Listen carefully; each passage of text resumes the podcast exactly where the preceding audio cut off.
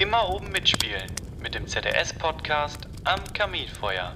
Viel Spaß beim Zuhören.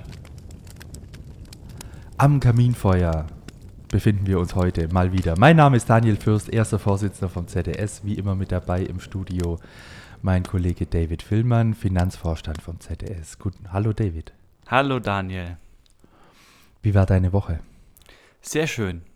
Ausgesprochen schön sogar. Ausgesprochen schön. Ja.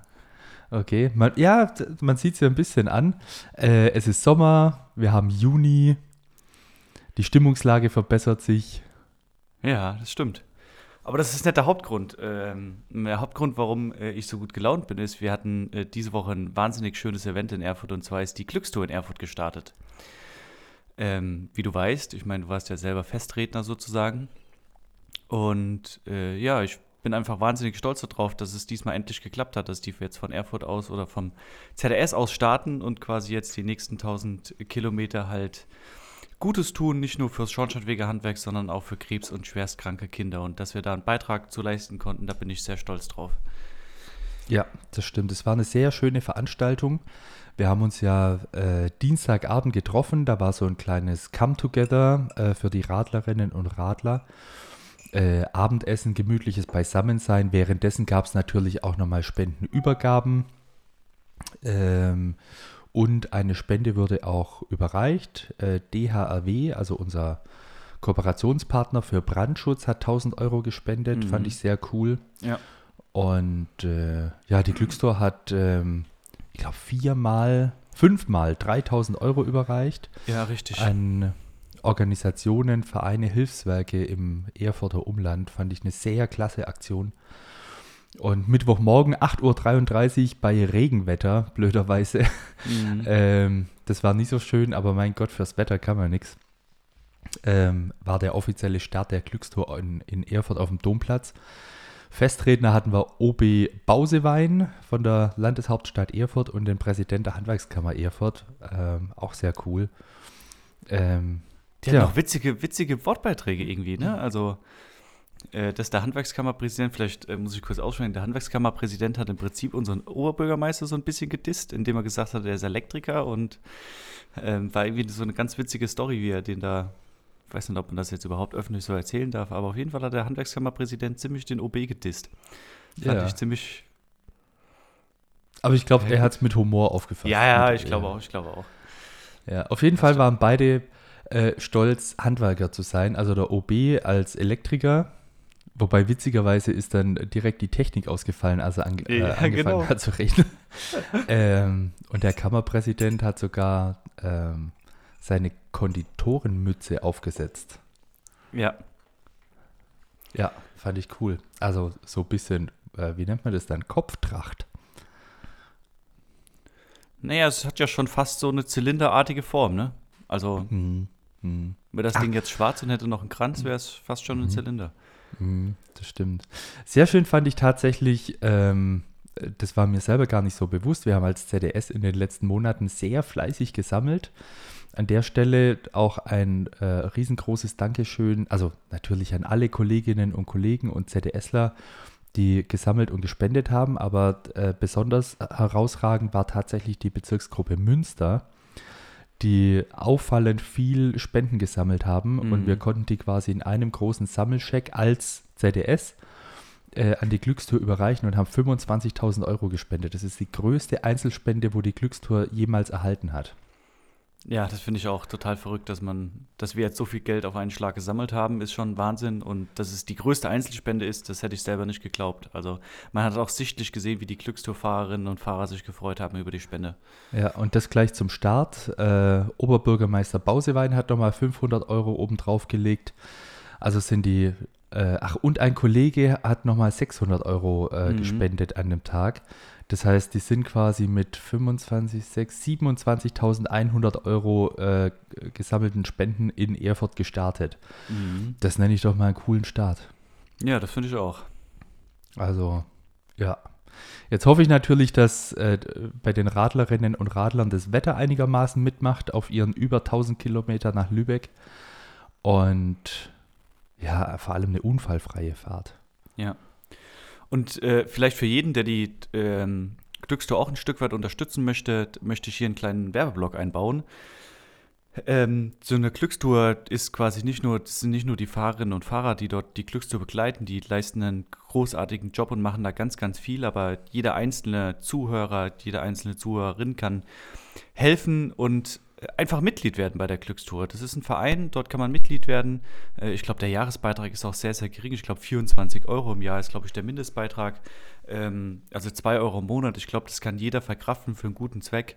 Und wenn man einmal bei so einer Veranstaltung dabei war und sieht, wie engagiert die Fahrerinnen und Fahrer werden, aber insbesondere auch Ralf Heibrock oder ähm, Stefan Lander, die sich da sehr, sehr viel Zeit und Mühe reinstecken und sehr, sehr viel ehrenamtliche Arbeit in diese Glückstour stecken, der weiß, dass das Geld an der richtigen Stelle ist und auch eins zu eins bei Hilfsorganisationen ankommt. Und Glückstour verbindet.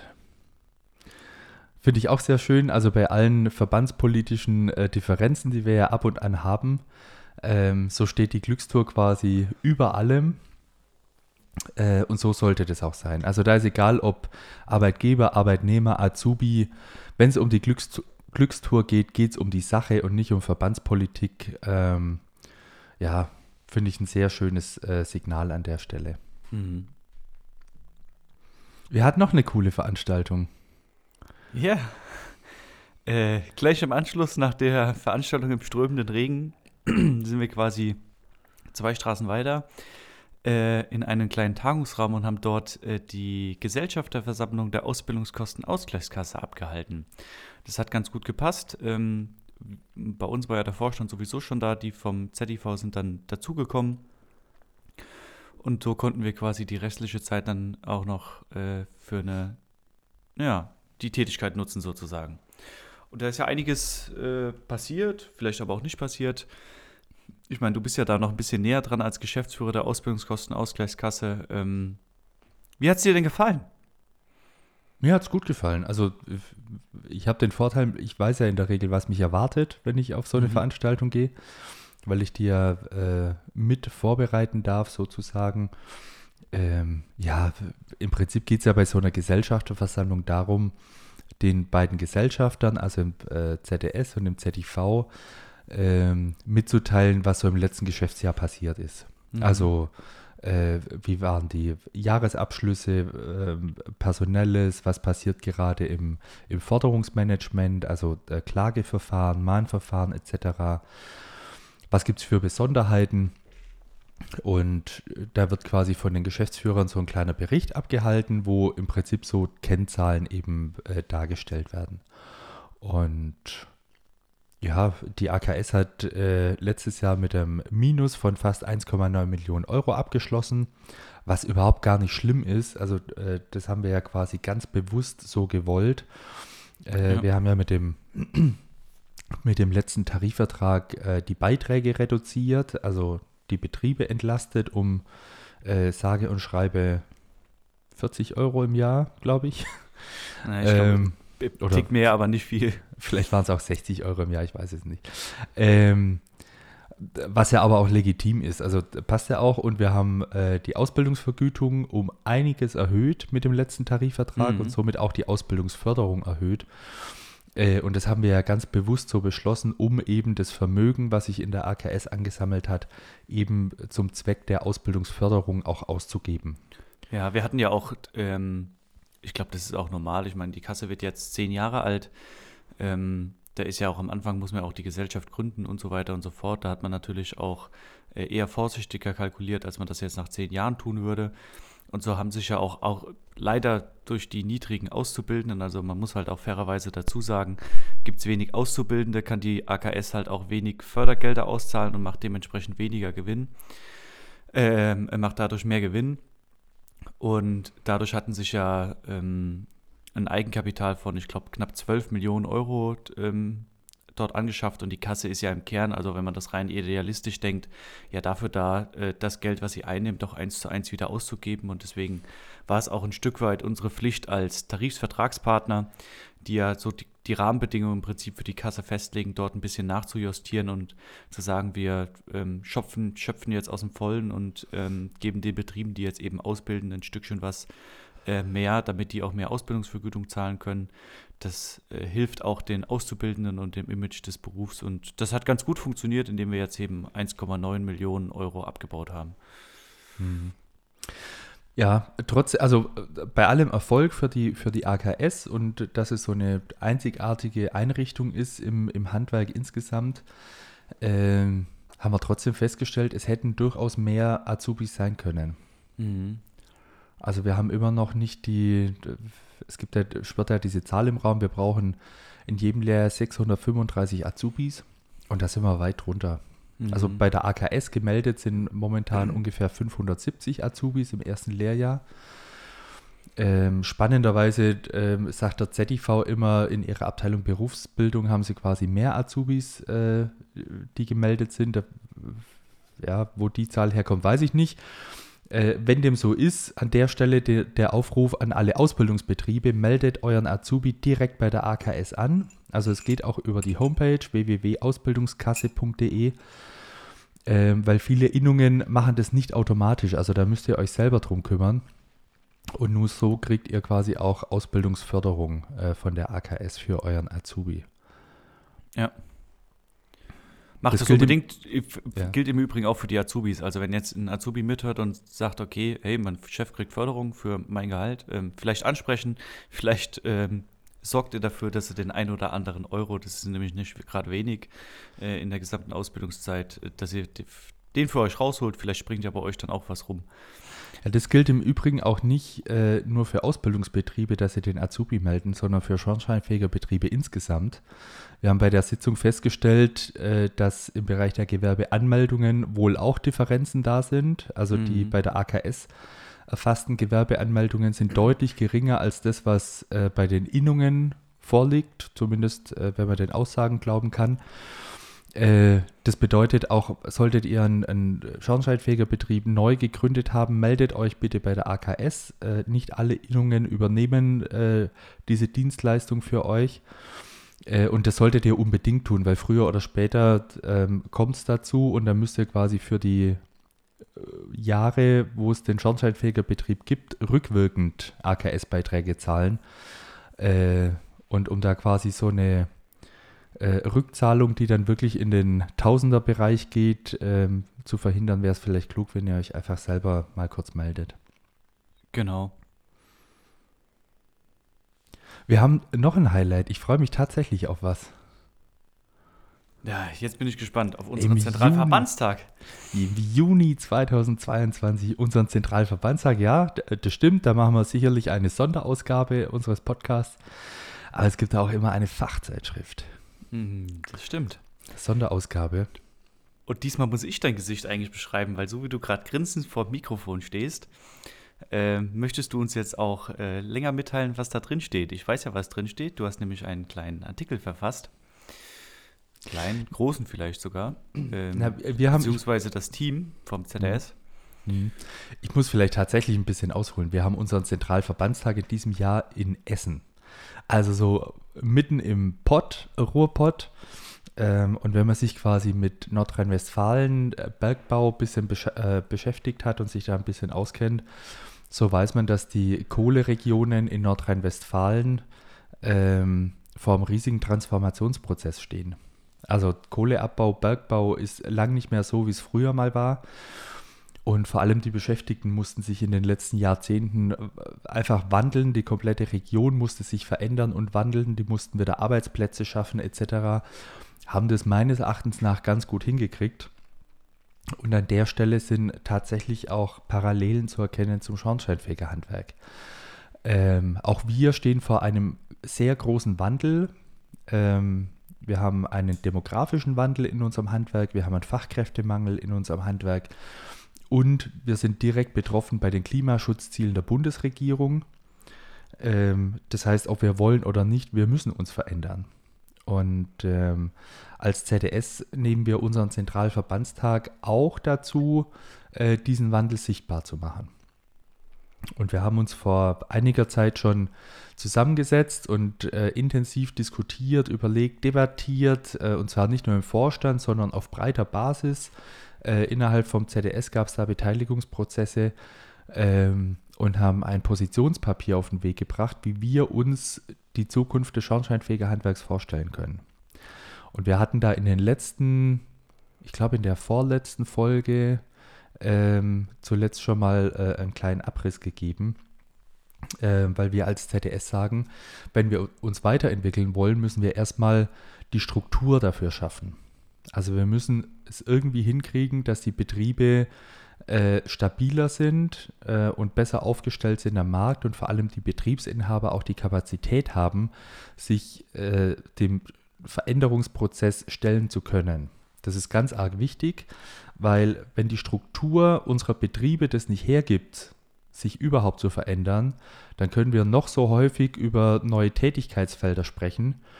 Das wird eben in der Praxis nicht umgesetzt werden, weil es nicht geht. Das heißt, wir müssen quasi erst an der Struktur ansetzen und da ist äh, unser Ziel, dass wir quasi größere Betriebe schaffen im Schornsteinfegerhandwerk, also nicht mehr dieses ein Chef, ein Mitarbeiter, weil wir aus der Erfahrung heraus halt wissen, äh, so Kleinstbetriebe sind sehr anfällig, ähm, sehr unflexibel. Also das reicht ja schon, wenn der Mitarbeiter mal, keine Ahnung, aufgrund von einer Verletzung vier, fünf Wochen ausfällt, kommt ja der, der Betriebsinhaber schon in Schwulitäten.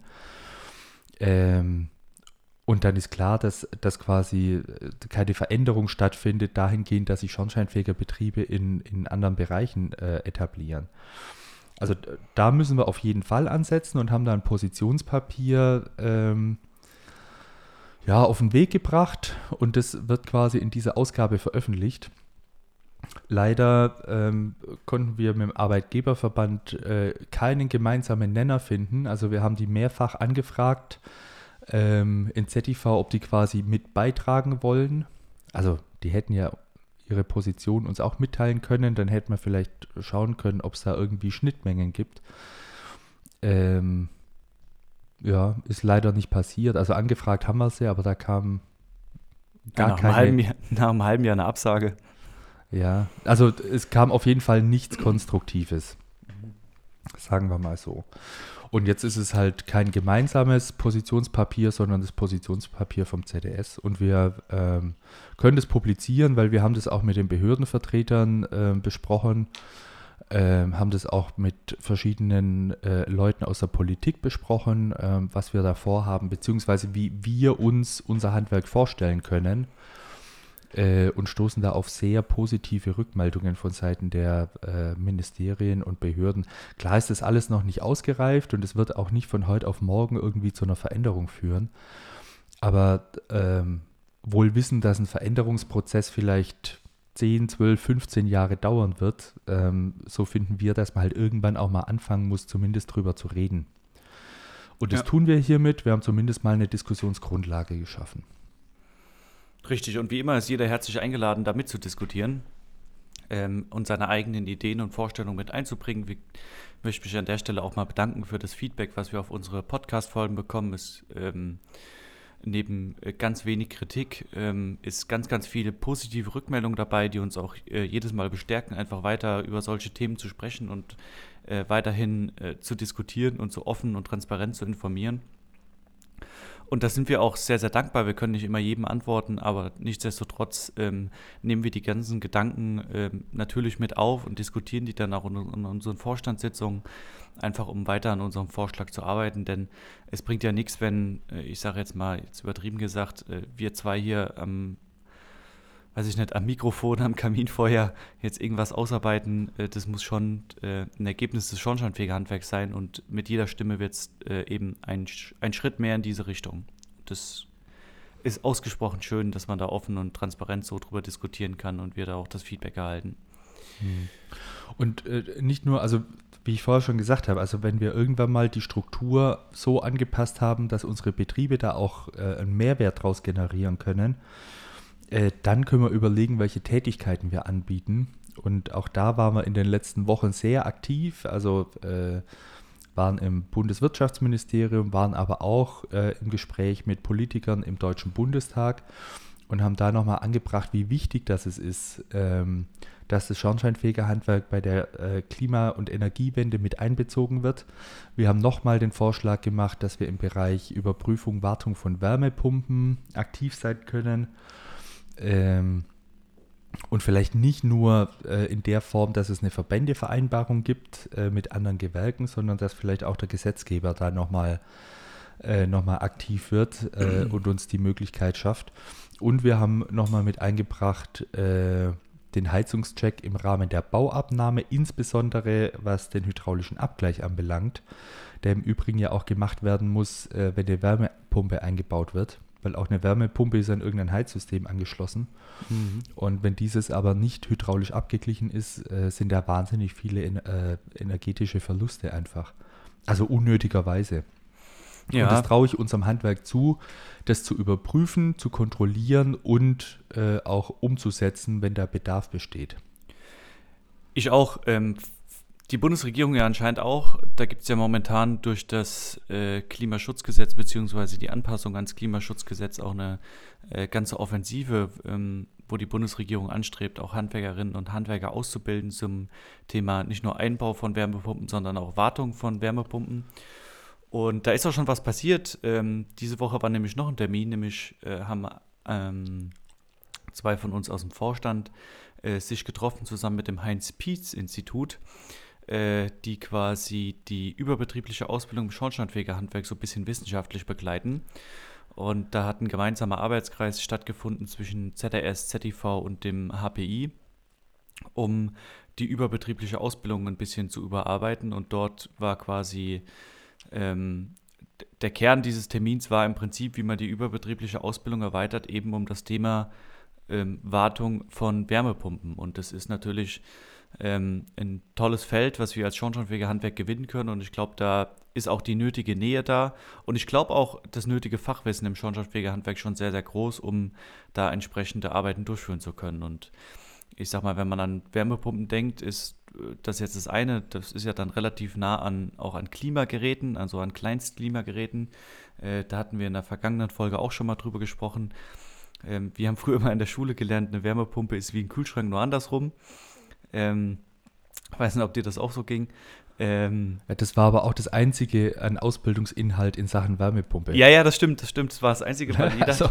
äh, die, die, ganz, die, ganz, äh, die ganz fiesen Prüfer haben dann immer gefragt, und wie funktioniert dann ein Kühlschrank? Und dann standen immer alle da, das weiß ich noch, mit offenem Mund, weil das hat uns natürlich niemand erklärt.